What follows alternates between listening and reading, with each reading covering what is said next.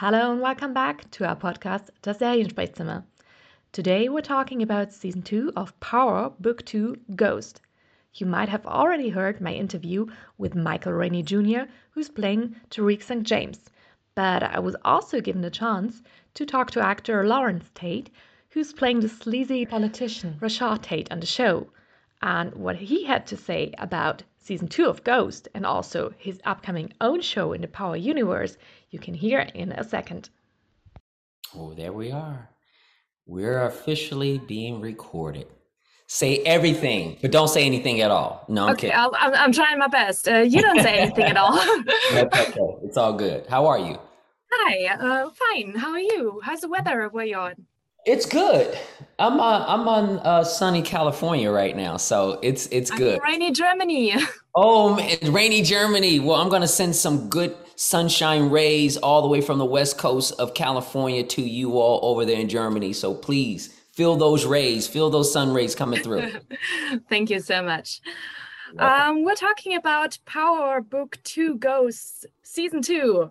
Yes. The titles of those shows are getting more and more complicated, I swear.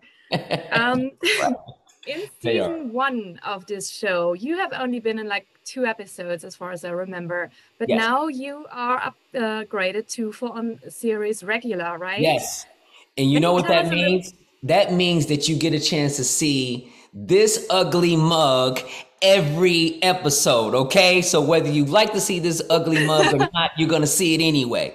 Um yes, I've been up to season regular uh t- season 2 series regular and I, I was excited about it. I was like, absolutely, this makes all the sense in the world and um it's to be kind of cool for people to see what we're doing. Uh Rashad Tate, you know, is a politician, and he's not your typical uh, politician. Uh, he's the guy that comes in with a smile on his face, and he's wooing everybody. He's making sure everybody's feeling, you know, great. But then he can switch. He can totally turn on a dime at any moment if he feels as though his power is being threatened or his agenda is being blocked. Oh yeah, he gets he gets down and dirty. He gets down and dirty. Well, um, with uh, the series regular now and your own power book um, coming up next, um, don't you fear that maybe there's a little overkill on the character that people they, they love to hate Rashad Tate, but Mm-hmm. now they're getting him in the, the season two here, and then you are getting your own show. Like, Mhm. don't ha- Well, you know, we seen here's it all the- by then? here- here- we haven't seen it all. Well, what we're doing right now is really just focusing on season two, right? And so I know there's been talk about uh, the other spinoffs, but we've been just you know focused right on season two, and I think there's a slow burn there. You know, we're just peeling back the layers.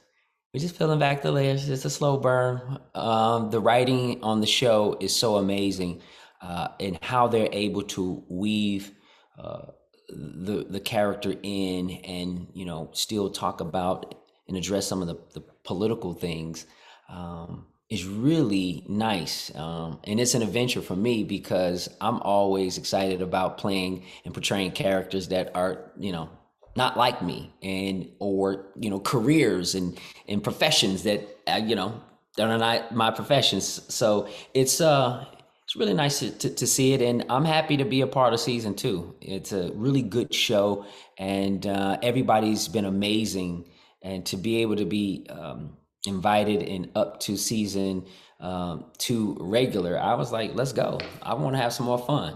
Don't hold don't hold off you know what i mean? I want people to see more of rashad. So let's get to it now. Can you tell us a little bit more on your character arc in this season and what actually brings you back into Tariq's world?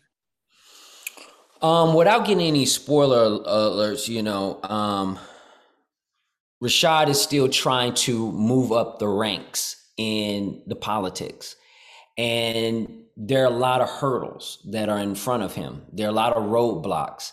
And the thing the thing is that he's the kind of person that is completely determined. And uh, I can't give any spoilers, but there's gonna be a, a moment where uh, Tariq and Rashad cross paths.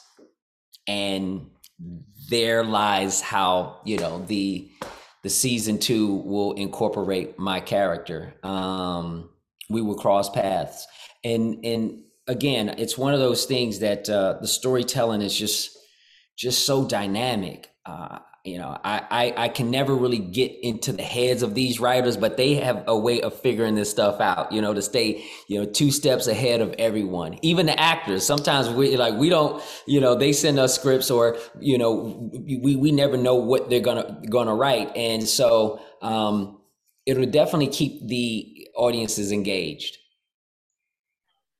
How was the uh, experience of filming the the spin-off series Ghost uh, compared to the main series Power? Is there like um is the missing presence of Omari Hardwick and Joseph Sikora and 50 Cent is is this missing from the show and the filming experience or is it even better because you have like younger people around you? Yeah, well, it it certainly still has, in my opinion, the spirit of, of power, but it sort of lives on its own. And I believe that the shift to a younger demographic really makes it kind of special and unique in its own way because now we are dealing with uh, some of those same elements and we're almost seeing history repeat itself with the Tariq character and all of the people that are around Tariq. It's very similar in dynamics uh, in terms of what power was was about. And so when you hear this the the term or the the slogan "Power never ends," it's true. It kind of repeats itself, but in a very fresh, dynamic way. And uh, the the younger element certainly makes good storytelling. We want to see what it's like, and the the setting is totally different. I mean, we're in a college an Ivy League college where none of this is supposed to go on, and all of it is going on and more. And so, um, yeah, it, it it allows the show to live on its own. That you know the characters from Power, but you don't necessarily need to see all those you know characters. You know, just to be able to be reminded. And uh, I'm happy that I can come in and you know show a little bit of the you know the one some of the original power uh, cast members and, and, and represent for that. Um, for your character especially is there any sort of redeeming character art arc? Maybe not in this season but somewhere on the horizon or will it just get worse? You all are going to have to watch and see. Um, i myself if I were actually this guy, I would want to have some kind of redeeming qualities, you know, uh, redemption, absolutely.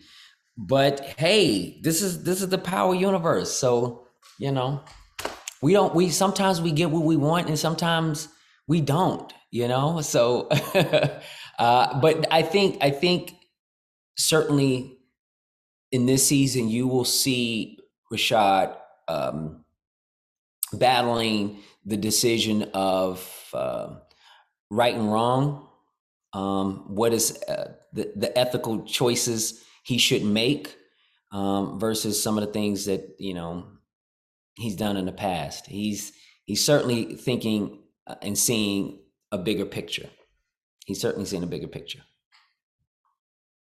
How um, did you even end up on Power? Like, was it just some sort of addition for a TV show, or did you know about the Power universe before and wanted to be there? Like, how how was this process of you becoming part of the Power family?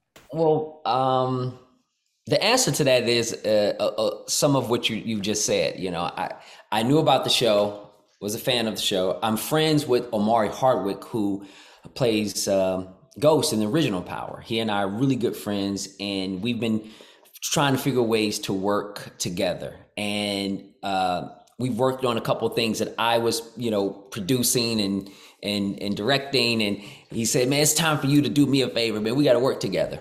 Um, and so I got a chance to to meet Courtney Kemp, and then Fifty Cent and I were trying to figure out a way for me to get into this power um, universe. Uh, the thing was, I was working and busy doing other things. And I was originally supposed to come onto the show as the lawyer. of Ghost, um, the Terry Silver character who falls in love with Tasha, Ghost's um, wife. And I was away doing another project, and they needed to keep going. They needed to to cast that role, and I was saddened that I, I couldn't, you know, do it. So I called up Courtney Kemp, um, and I said, "Listen, I, I would love to be on the show. Whatever you w- want to write. Uh, Fifty has been asking me. I want to do it. I've been talking to Fifty, and also." Omari, um, is there any way that I can I can come on and do one episode, whatever you guys want me to do? And she says, interesting enough, I have more than one episode. I have four episodes in season four, and it's obviously not the uh, Terry Silver character because someone's already playing that, but it's a politician, and I think that you would make a great Rashad. And she says, I'm gonna name his last name Tate. I said, Well, sign me up. I said, sign me up. I'm saying I'm Rashad Tate. Cool. You know, Larenz Tate, Rashad said, sign me up. So that being said, um, yeah, I uh I, I was that's sort of how it happened just the communication. We had been trying to do it for a long time and i'm happy that it worked out because i'm still here. The terry silver character died in season five. I can't remember. He's dead. You're He's still gone, alive. and I'm Good we choice, still alive. right? yeah so that's really the story. I was um it's just the way the universe sort of lined itself that um, i was not supposed to play terry silver. I was supposed to play rashad tate and i'm happy that the universe showed me some favor. I'm happy as well. So Joel already told me that we had to wrap it up. Okay. Oh, so yes. Well, I appreciate that. That was really nice. And uh, again, I'm sending good sunshine to Germany. It not work so far. It's still raining outside. Oh so well, you know it's gonna happen. Take your time. It's gonna happen. I promise. It's, it's, it'll be okay. there. It'll be there. Okay. And thank you so much for your time. And um, yeah, have a. Thank